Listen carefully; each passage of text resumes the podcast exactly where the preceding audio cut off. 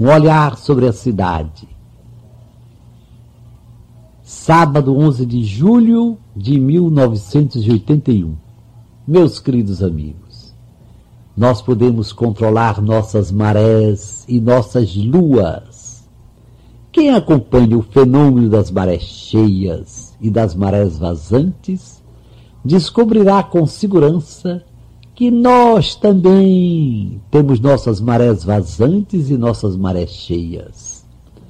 Quem acompanha o fenômeno das diversas fases da lua, lua cheia, lua minguante, lua crescente, lua nova, descobrirá sem dúvida que nós também vivemos nossas fases como a lua.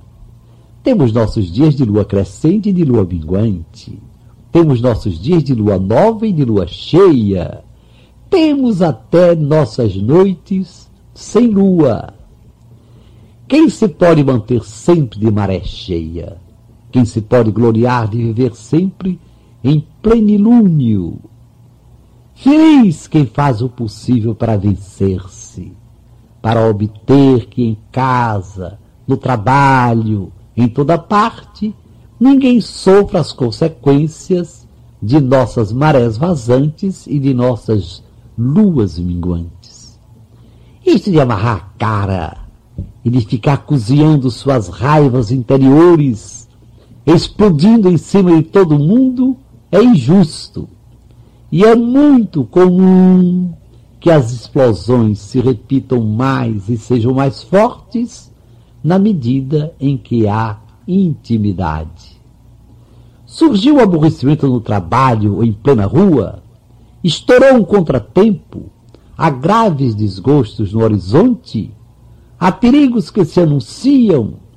O esposo, em lugar de examinar em casa esses diferentes problemas com a esposa, mergulha no mutismo e explode no primeiro pretexto. É verdade que há esposos que poderiam dizer: tentei o diálogo minha, com minha esposa. Impossível. Ela não escuta, ela não entende nada, ela salta com quatro pedras na mão.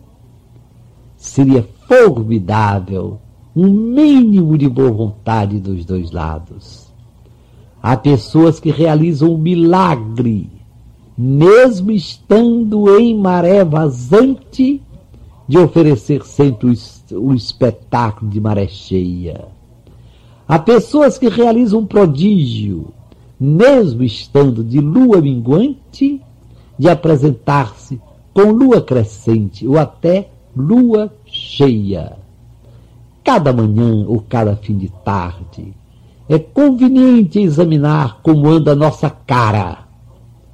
Estará carregada ameaçando tempestades. Ela está amarga, desconfiada, triste. É importante guardar bem esta verdade. Amargura, rispidez, tristeza são sentimentos que enfraquecem, fazem mal, envenenam. Em lugar de enfrentar, de ajudar a enfrentar os problemas, só fazem agravá-los nós podemos salvar a paz interior. Nós podemos expulsar de nossos pensamentos, do nosso coração, todo rancor, todo ódio.